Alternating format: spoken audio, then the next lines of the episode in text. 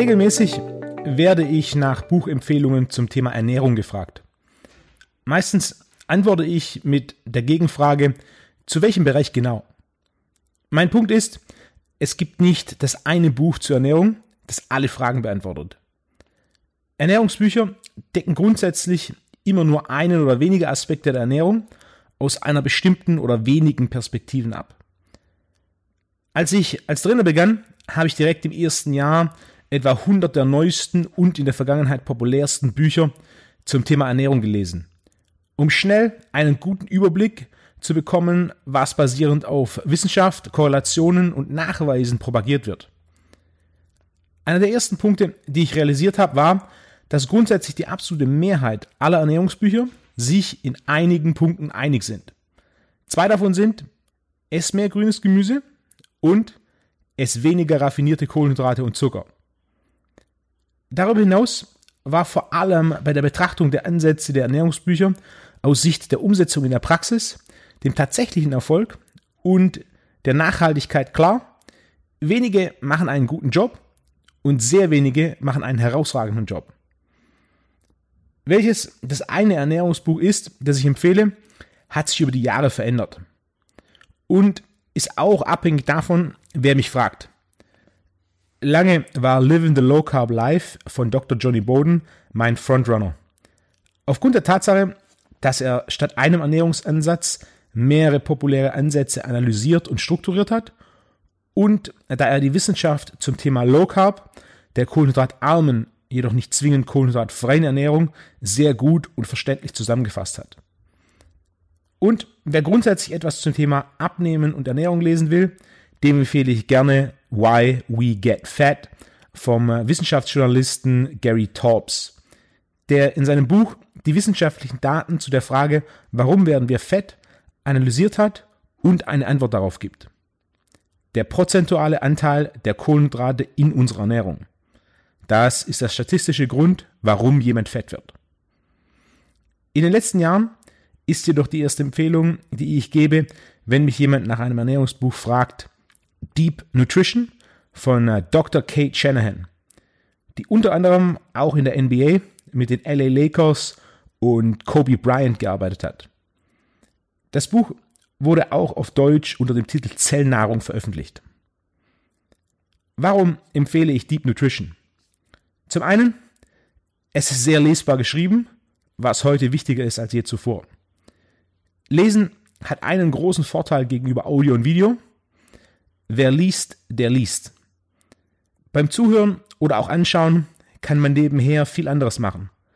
Wer jedoch liest, kann nur eine Sache machen. Lesen. Zum anderen, es betrachtet Ernährung auch aus Sicht von Geschichte und Epigenetik und damit die Frage, auf welche Art der Ernährung ist unser Organismus des menschlichen Körpers ausgelegt. Es geht tiefer in Physiologie und Biochemie, ohne sich jedoch in der Tiefe zu verlieren. Das Buch ist auf einer Reihe von Grundaussagen aufgebaut. Eine davon ist, dass unsere Nahrung uns auf Zellebene beeinflusst. Klingt logisch, ist jedoch in der Auslegung wenigen klar bewusst. Die Autorin geht zum einen darauf ein, wie Nahrung und Nährstoffe das Aussehen und was wir als Attraktivität definieren beeinflusst. Und mit dem Wort Attraktivität sind Ausdruck und Symmetrie gemeint. Der Knochenbau, Hautton und die Vitalität, die unabhängig vom Alter durchscheint. Shanahan erörtert, wie traditionelle Nahrungsmittel und Fruchtbarkeitspraktiken wie Abstand zwischen den Geburten, Nahrungsmittel mit hoher Nährstoffdichte für die Eltern, Stillen und mehr durch den Prozess der Epigenetik zu genetisch überlegenen Nachkommen geführt haben. Zellulite und erschlaffte Haut sind mit dem Alter nicht unvermeidlich. Sie sind Nebenwirkungen einer Ernährung, der es an Kollagen und anderen gewebebildenden Nährstoffen mangelt. Anhand der Marquardt-Maske, die die Symmetrie und Struktur eines Gesichts erfasst, liefert sie konkrete Nachweise dafür, dass Attraktivität nicht nur im Auge des Betrachters liegt. Unser Verstand ist geschult, Symmetrie zu erkennen und sie mit Gesundheit in Verbindung zu bringen. Diese äußere Schönheit wird mit innerer Funktionalität assoziiert. Und innere Funktionalität basiert in erster Linie auf der optimalen Versorgung mit Nährstoffen. Ein weiterer Punkt des Buchs sind die Themen Pflanzenöle, Zucker und Cholesterin. Tierische Fette sind in den letzten 30 Jahren zu einem unserer größten Ernährungsfeinde geworden. In der Medizin herrscht Einigkeit darüber, dass Lebensmittel mit einem hohen Gehalt an tierischen und vor allem gesättigten Fettsäuren sowie Cholesterin in der Nahrung unser Risiko für Herz-Kreislauf-Erkrankungen und anderen Komplikationen erhöhen. Daher haben wir auch heute Lebensmittelregale voller fettarmer, fettfreier und pflanzlicher Alternativen. Oft wird empfohlen, die Aufnahme von gesättigten Fetten zugunsten von mehrfach und einfach ungesättigten Fetten zu reduzieren. Shanahan belegt, dass diese Empfehlung auf ernährungswissenschaftlichen Fehlinterpretationen basiert. Neben dem bekannten Zucker sind es vor allem Pflanzenöle, die wir deutlich, deutlich reduzieren sollten. Denn diese beiden Nahrungsmittel sind zwei unserer größten Ernährungsfeinde. Nicht gesättigte Fettsäuren. Und warum? Pflanzliche Öle wie Rapsöl, Sojaöl und Sonnenblumenöl sind voller mehrfach ungesättigter Fette, kurz Muffs. Oft hört man, Muffs seien gesund. Nun, nicht ganz. Vor allem nicht in raffinierter Form.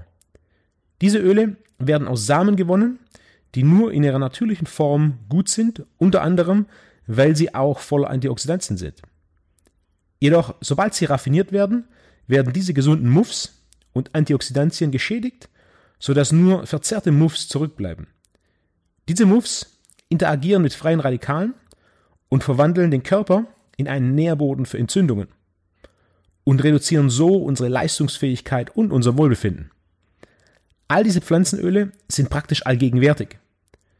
Die Tüte mit Nüssen, die man während eines Flugs bekommt, viele Snacks und Müsliriegel, jedoch auch vermeintlich gesunde Salatdressings und das in der Pfanne mit Öl gebratene Huhn.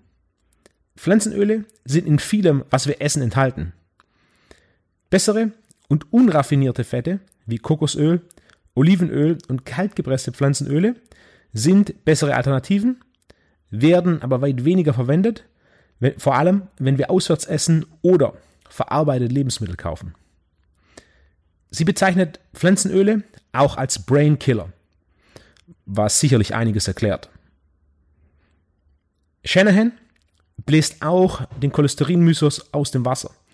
Wie schon viele andere Autoren vor ihr, nichtsdestotrotz ist es immer noch eine häufige Frage und ein häufiges Missverständnis in der Ernährung. Alleine schon deshalb kann ich dieses Buch jedem, dem gesagt wurde, er solle den Cholesterinspiegel senken, wärmstens empfehlen. Neben Pflanzenölen und Cholesterin ist es der Zucker, auf den sie eingeht. Ihr Punkt ist, dass es nicht nur darum geht, Schokolade und Kuchen zu meiden. Wir sind in der Überzeugung geschult worden, dass Vermeiden von reinem Zucker der beste Weg ist, unsere Aufnahme zu reduzieren. Aber selbst wenn wir uns Süßigkeiten verweigern, bekommen wir immer noch reichlich Zucker aus Kohlenhydraten. Und alle Kohlenhydrate bestehen am Ende aus Zuckern. Ein hoher Konsum von Kohlenhydraten, was hoch ist, muss im Einzelfall definiert werden. Und diese negativen Prozesse finden statt. Vom Frühstücksbrötchen über Pasta am Mittag bis hin zu mehreren Portionen Obst oder vermeintlich gesunden Smoothies und Säften. Unser Körper wandelt diese Nahrungsmittel in Glucose um. Und Glucose ist Zucker. Unser Körper reagiert vereinfacht gesehen darauf, als wäre es reiner Zucker. Pflanzenöle und Zucker sind zwei große Themen. Was ich hier in wenigen Sätzen und einfachen Worten zusammengefasst habe, auf das geht sie in ihrem Buch in der Tiefe ein und sie erklärt das aus Sicht von Ernährungsphysiologie und auch Biochemie. Das Buch ist schließlich über 450 Seiten dick jedoch immer noch gut lesbar und gespickt mit interessanten Perlen, wie zum Beispiel, dass die ursprüngliche Form der Margarine, einer der gesundheitlich bedenklichsten Formen des Pflanzenfetts, von Napoleon III. erfunden wurde. Beziehungsweise die Erfindung wurde von ihm in Auftrag gegeben, um ein günstiges, haltbares und nahrhaftes Nahrungsmittel zu entwickeln. Sie geht ebenfalls auf andere wichtige Aspekte und praxisnahe Tipps ein, wie Fleisch am Knochen zu essen, beziehungsweise Fleisch am Knochen zu kochen. In den Bändern, im Knochenmark, in der Haut und im Gewebe des Fleisches, das in den Muskel durchsickert, befinden sich wichtige Nährstoffe. Und der Muskel ist das, was wir am Ende primär essen. So geht sie auch auf die vielen Vorteile der Knochenbrühe ein. Und ein Slow Cooker ist hier auch eine ideale Lösung, Fleisch direkt am Knochen zu garen. Ebenfalls weist sie darauf hin, wie wichtig es ist, gelegentlich auch Innereien zu essen. Leber, Herz oder Bries zu essen, ist etwas, das die meisten Menschen seit Jahrtausenden traditionell gemacht haben. Innereien haben eine vielfach höhere Nährstoffkonzentration als vieles an Obst und Gemüse. Foie Gras oder eine Gänseleberpastete ist ein guter Start, Innereien in die Ernährung mit aufzunehmen. Sie geht auch auf fermentierte Lebensmittel ein, wie Kimchi, Kombucha oder Sauerkraut. Fermentierte Lebensmittel enthalten lebende Bakterien, die die guten Bakterien im Darm unterstützen. Ein gesunder Darm ist die Basis eines starken Immunsystems. Ein weiterer Abschnitt des Buchs befasst sich mit rohem Gemüse oder auch kurz gegartem Gemüse. Rohes Gemüse ist in seiner natürlichen Form am wirkungsvollsten. Und als Grundregel gilt, je mehr Gemüse gekocht wird, desto mehr an Wert verliert es. Darüber hinaus geht sie auf viele weitere grundlegende Fragen und Feinheiten sehr gut ein und stellt traditionelle Ernährung in den Vordergrund.